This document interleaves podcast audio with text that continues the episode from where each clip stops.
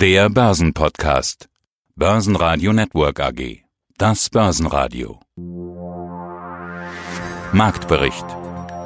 Im Studio Sebastian Leben und von der Börse Stuttgart Andreas Groß. Außerdem hören Sie diesmal Ulrich Leuchtmann, Leiter Devisenresearch bei der Commerzbank zur Euroschwäche im aktuellen Konjunkturumfeld, Kapitalmarktanalyst Stefan Scheurer von Allianz Global Investors zum Wachstum in China, Portfoliomanager Jörg Mooshuber von Amundi zum Ethikfonds, Vivian Sparrenberg von Fontobel zu den Versorgern und Arnosch Wilhelms von der Commerzbank zum Börsenspiel Trader 2019. Alle Interviews hören Sie in ausführlicher Form auf börsenradio.de oder in der Börsenradio-App. Jetzt geht es rasant runter im DAX. Die 12.000 Punkte Marke ist weg. Zeitweise waren es am Mittwoch mehr als 2,5% Minus. Und damit hat der Oktober in nur zwei Tagen alle Gewinne aus dem September wieder zunichte gemacht. Aus Rezessionsangst scheint gerade Rezessionspanik zu werden. Zumal nun auch ein Zollstreit zwischen den USA und Europa droht. Die WTO hat die höchste Strafe ihrer Geschichte gegen Europa ausgesprochen. Nun folgen wohl Strafzölle gegen Waren wie Käse und Olivenöl. Vor allem Deutschland würde davon betroffen sein. Das klingt nicht danach, als würden die Konjunkturdaten schnell wieder besser werden. Der DAX schloss den Mittwoch auf Tagestief minus 2,8 Prozent, 11.925 Punkte, fast 300 Punkte minus ich will mal so formulieren, eigentlich viel schlechter in einen Börsenmonat oder in einem Quartal kann man eigentlich nicht starten. Die Einkaufsmanager sehen schwarz, die Stimmung ist mies. Wir hatten ja eine unterkühlte Stimmung bei den europäischen Einkaufsmanagern gesehen, gerade Industrie, das hat die Anleger noch relativ gelassen, gelassen sozusagen. Als dann aber am Nachmittag oder am späten Nachmittag der ISM-Index gekommen ist, er ebenfalls erschreckend schwach, dann war das dieser berühmte Tropfen, der das fast zum Überlaufen gebracht hat und die Anleger vom Parkett verscheucht hat, mehr oder weniger weltweit. Ja, die Analysten sagen, es ist zu erkennen, wir haben eine Rezession in Europa, da hat man sich auch irgendwo drauf eingestellt.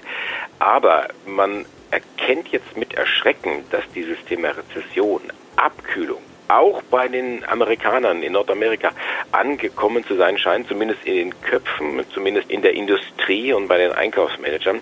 Und man hat immer gedacht, dieses Thema Handelsstreit, das können die Amerikaner aus einer Position der Stärke angehen in den Verhandlungen mit China. Jetzt merkt man, diese Position der Stärke, die gibt es eigentlich nicht. Sie haben genauso entsprechende Probleme, die sie sich selber gemacht haben, weil sie eben diesen Handelsstaat angezettelt haben. Jetzt gibt es heute Nachmittag noch die ADP-Daten, das ist der private Arbeitsmarktbericht, gilt immer so als Vorläufer, als Indikator für den offiziellen, für den großen Arbeitsmarktbericht der Regierung. Den gibt es dann am Freitag und dann wird man da auch erkennen, inwieweit sich dort schon entsprechende Bremsspuren dann äh, zeigen. Dann haben wir noch Impeachment-Verfahren, was angestrebt wird gegen Donald Trump. Ist auch so eine Geschichte, so ein Damoklesschwert. Wie geht das aus? Kommt sie überhaupt dazu? Wird es eröffnet? Wenn ja, wie verläuft es dann? Da müssten ja doch etliche Republikaner in den, ins Lager der Demokraten dann wechseln und ihren eigenen Präsidenten dann entsprechend abwählen. Also viele Fragezeichen bei dieser ganzen Geschichte und äh, auch entsprechend, wie das dann marketingtechnisch, sage ich mal, seitens des Präsidenten dann ausgeschlachtet wird. Also Börse mag keine Unsicherheiten, zieht sich heute kräftig zurück. Die Anleger sicherlich auch so ein bisschen in Hab-Acht-Stellung, ob der Daten, die jetzt in dieser Woche noch kommen. Mein Name ist Ulrich Leuchtmann, ich leite das Devisenresearch bei der Commerzbank. Wir haben gerade einen deutlichen Trend beim Euro zu beobachten. Er schwächt sich nämlich deutlich ab. Zu Oktoberbeginn ist er auf unter 1,09 gefallen und damit auf den tiefsten Stand seit 2017. Leuchtmann, was ist da los? Naja, der wesentliche Treiber für diese Euro-Schwäche ist tatsächlich die Sorge um die Konjunktur im Euroraum. Wir hatten in die vorlaufende Indikatoren gesehen, die doch alarmierend waren, die Wahrscheinlichkeit einer Rezession nicht, vielleicht nicht sehr groß gemacht haben, aber zumindest deutlich ansteigen haben lassen. Und Rezession, das wäre schon etwas, was schlecht wäre für den Euro. Allein schon deshalb, weil die EZB die jüngst ein bisschen vorsichtiger klang in ihrer Zinspolitik und wo man dachte, naja, die wird nicht mehr vielleicht so viel machen an der Zinsschraube, sich das dann wieder nochmal ganz neu überlegen würde. Bei einer Rezession würde die EZB sicherlich unter Druck stehen, ihre Geldpolitik noch viel weiter zu lockern, als wir das äh, momentan absehen können und das wäre allein schon schlecht für Europas Gemeinschaftswährung. Welche Rolle spielen also aktuelle Konjunkturdaten, die da kommen? Also muss man jetzt immer bei Konjunkturdaten Bewegungen beim Euro erwarten? Gute Konjunkturdaten ein bisschen hoch, schlechte Konjunkturdaten ein bisschen runter? Ja, das glaube ich schon. Solange diese Gefahr oder die Angst vor einer Rezession im Devisenmarkt grassiert, solange werden Konjunkturdaten wichtig sein. Konjunkturdaten sind häufig nicht sehr wichtig für eine Währung. Häufig spielt es keine Rolle, ob eine Volkswirtschaft mit 2,2 oder 2,0 Prozent wächst. Wenn eine Rezession droht, ist das aber was anderes. Bei einer Rezession muss man schon damit rechnen, dass äh, deutlich Verschiebungen in Wechselkursen kommen. Vor allem, weil viele den Eindruck in letzter Zeit hatten, dass insbesondere halt der Euroraum äh, von diesen Rezessionsrisiken betroffen ist und viele Indikatoren in den USA sich noch relativ gut halten. Wenn also nur Europa in eine Rezession rutschen würde und wir nicht eine globale Rezession hätten, dann wäre das natürlich besonders schlecht für den Euro im Verhältnis zum US-Dollar. Es gibt mindestens einen, dem das überhaupt nicht gefällt, und der heißt Donald Trump, seines Zeichens Präsident der USA. Jetzt sprechen wir über das Währungspaar Euro zum Dollar. Welche Rolle spielt denn der Dollar gerade? Der erscheint ja gegenüber dem Euro dann stärker. Naja, das ist wahr, aber er hat natürlich auch Rückschlagspotenzial. Wir haben jetzt gesehen, als neuerdings dann auch wieder äh, Konjunkturindikatoren aus den USA schlecht herauskamen, dann gibt der Dollar auch mal wieder nach. Also die Frage, die große Frage ist halt hier, ob die USA eine Rezession vermeiden können und Europa in eine Rezession fällt. Und für beide Seiten ist nicht klar. Ich habe gesagt, Rezessionsrisiken für Europa bestehen, aber auch natürlich auch die Hoffnung, dass es besser kommen könnte. Ähnlich ist es aber auch in den USA. Und von daher ist dieses Spiel eines, was hin und her geht. Im Falle, dass auch die USA in eine Rezession rutschen würden, wäre sicherlich auch noch mehr von der FED zu erwarten. Insbesondere dann, weil die FED natürlich noch mehr Handlungsspielraum hat. Die ist mit ihren Zinsen noch längst nicht im negativen Bereich und hat noch viel Handlungsspielraum, der einfacher zu erreichen ist als das, was die EZB macht, die doch schon sehr nah an dem ist, was sie mit ihrer Zinsschraube überhaupt erreichen kann. Und die Daten, die besonders wichtig werden, sind ja die, die die Unternehmen jetzt veröffentlichen werden, auch in den nächsten Wochen. Denn daran kann man sehen, wie geht es den Unternehmen tatsächlich. Losgelegt hat heute auch gleich schon mal Grenke. Die haben sich ein bisschen in die Zahlen schauen lassen. Was haben die denn verkündet? Grenke als Finanzierungsdienstleister hat die Prognose im Kernsegment Leasing, ich sage immer ganz gern Grenke Leasing, angehoben. Das dritte Quartal, das war relativ stark gewesen. Jetzt traut sich Grenke zu, in diesem Jahr ein Wachstum im Neugeschäft, im Leasinggeschäft bis zu 21 Prozent. Bislang waren es 19 Prozent. Das könnte man sagen, ist ja so viel jetzt nicht. Aber es gab im Juli eine Gewinnwarnung bei Grenke. Und seitdem hat sich die Aktie zurückgezogen, etwa 20 Prozent. Das heißt, der Markt ist jetzt zunächst einmal ausgetrocknet, man ist ja sehr vorsichtig und deswegen wird diese gute Nachricht besonders stark angenommen und honoriert. 5% geht es rauf für Kränke auf 78,40 Euro. Mein Name ist Vivian Sparrenberg und ich bin Produktmanagerin bei Fondul. Die Karten in der Energiebranche werden neu gemischt. Der RWE und E.ON Deal bringt E.ON die Stromnetze und RWE die Erneuerbaren. Auch Innogy wird dabei aufgeteilt werden, soweit so bekannt. Das Ganze wurde inzwischen genehmigt von der EU. Frau Spanberg, geht's also da jetzt ganz schnell los? Es geht hoffentlich relativ schnell los. Es war, der Deal war ja schon im, im, im Kommen. Man hat ihn, sage ich mal, schon kommen sehen.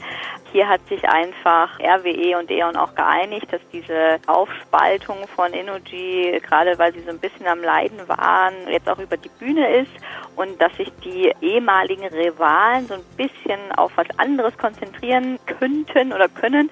E.ON und RWE haben ja eigentlich jahrelang immer gegensätzlich gearbeitet. Sie haben beide das Gleiche gemacht. Jetzt wollen sie so ein bisschen Aufteilung dadurch, dass RWE von Energy die grüne Sparte bekommt sozusagen und sich wirklich auf die Stromerzeugung und auf den Großhandel hier konzentrieren kann und E.ON nur noch auf das Netzgeschäft und auch den Vertrieb. Zwei große Betreiberriesen, sage ich mal, haben den Markt unter sich aufgeteilt und RWE will hier zum führenden Unternehmen bei Ökostrom aufsteigen. So schnell wie möglich soll das ja über die Bühne gehen mit dem Innogy-Deal. Wie ist denn da eigentlich gerade der Stand der Dinge? Der Stand der Dinge ist noch, dass erstmal geschaut wird, wie sich, äh, sage ich mal, aufgeteilt werden kann oder wie es erstmal für beide Seiten weitergeht. Der Deal ist eigentlich durch, also man sagte, die Versorger sind, sage ich mal, mit ihren Anteilen durch. Es ist aber erstmal trotzdem abzuwarten. Also grünes Licht haben sie ja schon mal bekommen. Wenn wir über die deutsche Konjunktur sprechen, dann meint mancher damit eigentlich die Automobilindustrie, denn die ist ganz wichtig in Deutschland. Da kamen auch Meldungen, die dürften auch sehr viel Beachtung finden. Was kam und wie sieht's aus? Es geht um den amerikanischen Automarkt. Da hat man also nachgezählt, wie der September denn verlaufen ist und Die Überschrift, das Fazit, was man jetzt schon mal ziehen kann, der September war für den US-Automarkt ein unerfreulicher Monat. Jetzt könnte man sagen, okay, der amerikanische Automarkt, was hat er eigentlich noch für eine Bedeutung? Er hat schon noch eine entsprechende Bedeutung, hat aber gegenüber dem chinesischen Automarkt deutlich verloren. Das vielleicht so ein bisschen als Einordnung. Aber wenn wir uns die einzelnen Unternehmen anschauen, wie die gepunktet haben, ja, der Absatz für Volkswagen brach um 12 Prozent ein. Das ist mal eine Hausnummer. Toyota, da hängt auch der Haussegen schief, das sind sogar 17 Prozent. Jetzt könnte man vielleicht argumentieren und sagen, ja, der September äh, hatte weniger Verkaufstage, ist ja ganz klar, dass da die Zahlen zurückgehen. Nö, ist gar nicht klar. Schauen wir doch mal bei Daimler und bei BMW vorbei. Die haben sich gesteigert in diesem Umfeld um 5 bis 6 Prozent. Also, was machen die Aktien? Man sagt ja so gerne, der Markt hat recht. Volkswagen, die Aktionäre reagieren hier auf das vorübergehende Ende der Erfolgsserie in den USA mit einem Minus 1,5 Prozent.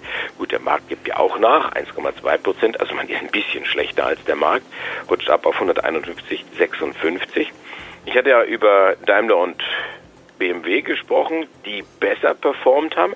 Das lässt sich bei BMW nur bedingt ablesen. Die Aktie marktkonform mit 1,2 Prozent im Minus. Daimler dagegen hält sich ein bisschen besser als der Markt und gibt nur 0,7 Prozent nach. Stefan Scheurer, Kapitalmarktanalyst bei Allianz Global Investors in Frankfurt. Also Maßnahmen von der Politik für die Konjunktur. Schauen wir uns mal an, was noch getan wird. Ich hatte gelesen von ganzen Städten, Flughäfen, die gebaut wurden und als Geisterstädte entstanden sind, also das quasi gebaut wird, um die Konjunktur anzuregen. Auf der anderen Seite gibt es ja noch ein ganz anderes Infrastrukturprojekt, was wir ansprechen müssen, nämlich die neue Seidenstraße, die ja keine Geisterstadt sein soll, sondern da soll ja wirklich was passieren. Was macht die Politik denn gerade auf Investitionsseite? Also ich glaube, da ist es in den, ähm, im letzten Jahr so ein bisschen ruhiger geworden, weil man auf der einen Seite natürlich den Handelskonflikt, auch hier wieder genannt, verspürt und so sagt, man muss die, die Kräfte ein bisschen bündeln, um das lokale Wachstum hochzuhalten. Global versucht man sich dann eher politisch auch stärker zu fokussieren und zu positionieren. Das heißt, ich glaube, die Kredite haben zwar jetzt ein bisschen abgenommen, weil man auch quasi den Gegenwind gespürt hat von einigen Ländern, die quasi auch einen, ja, einen Deal sozusagen mit den Chinesen eingegangen sind, zu sagen, ihr baut für mich die Brücke, die Straße etc. Und dafür macht man einen Kredit über eure Banken, dass da viele Staaten so ein bisschen auf dem falschen Fuß erwischt wurden, sodass die Chinesen auch jetzt mittlerweile angekommen sind, um zu sagen, Hintergrund natürlich die Verschuldung, Kosten-Nutzen. Also wie, an wen gebe ich meine Kredite, in welchem Maße und mit was für Rückzahlungen kann ich denn rechnen in Zukunft. Da kommt quasi so ein Nutzen-Kosten-Aspekt jetzt mittlerweile hinzu. Nichtsdestotrotz, das Thema Seidenstraße ist ein extrem langfristiges Projekt der Chemie. Vorgeschlagen 2013, also vor gut sechs Jahren, hat es mittlerweile auch schon einen weltumspannenden ja, Fokus äh, geschaffen das heißt, mit den sechs Korridoren weltweit, mit der Landverbindung, Sie können ja mittlerweile von Duisburg nach Shanghai mit dem Zug fahren oder über, über Wasser mit stärkeren Beteiligungen bei weltweiten Häfen auf der Route von Asien nach Europa. Da tut sich extrem viel. Das wird langfristig uns beschäftigen.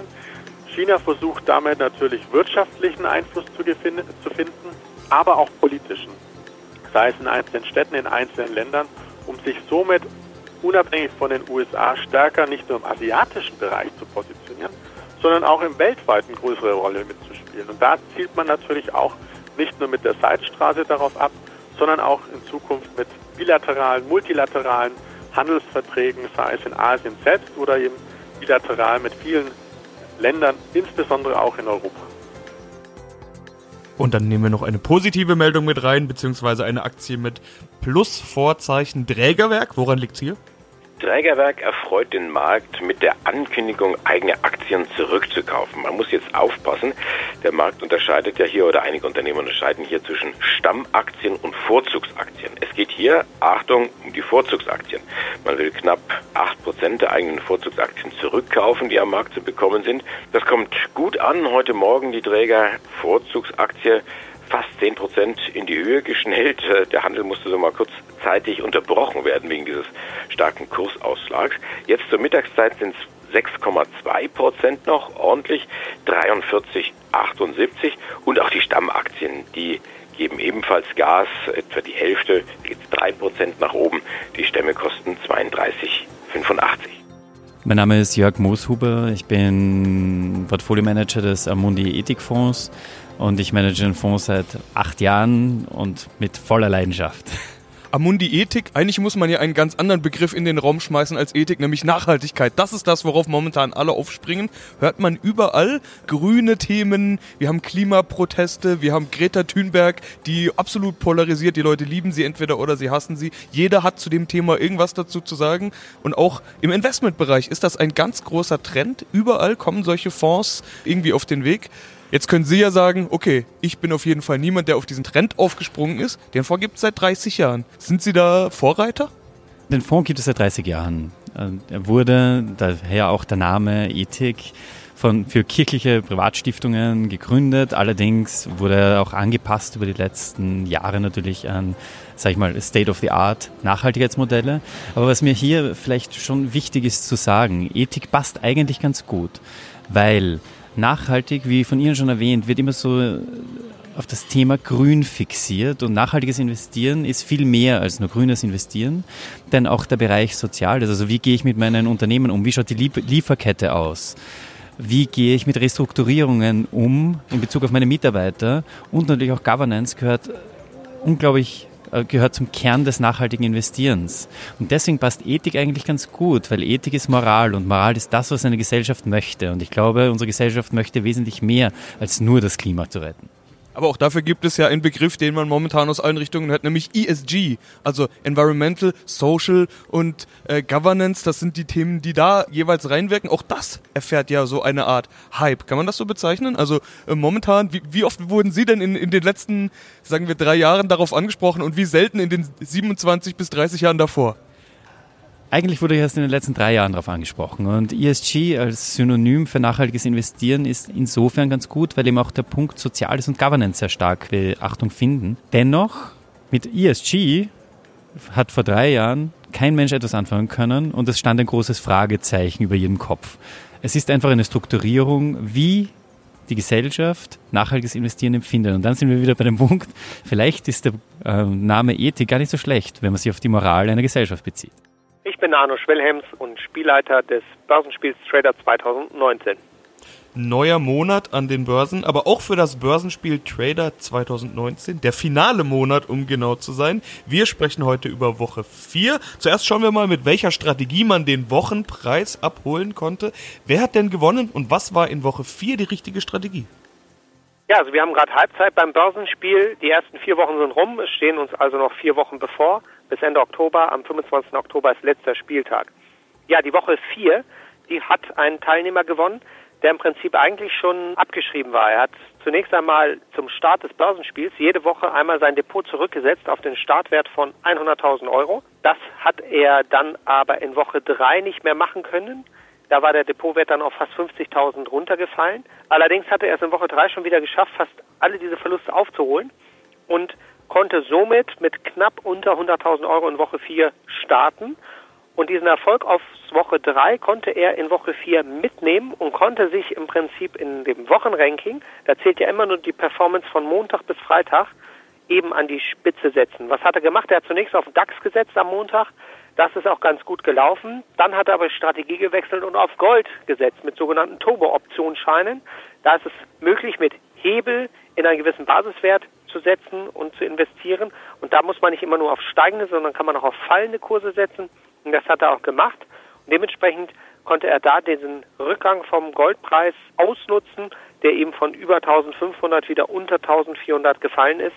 Und insofern war es da ihm dann möglich, eben in der Woche den Wochensieg zu erreichen und freut sich jetzt über 2222 Euro. Börsenradio Network AG Marktbericht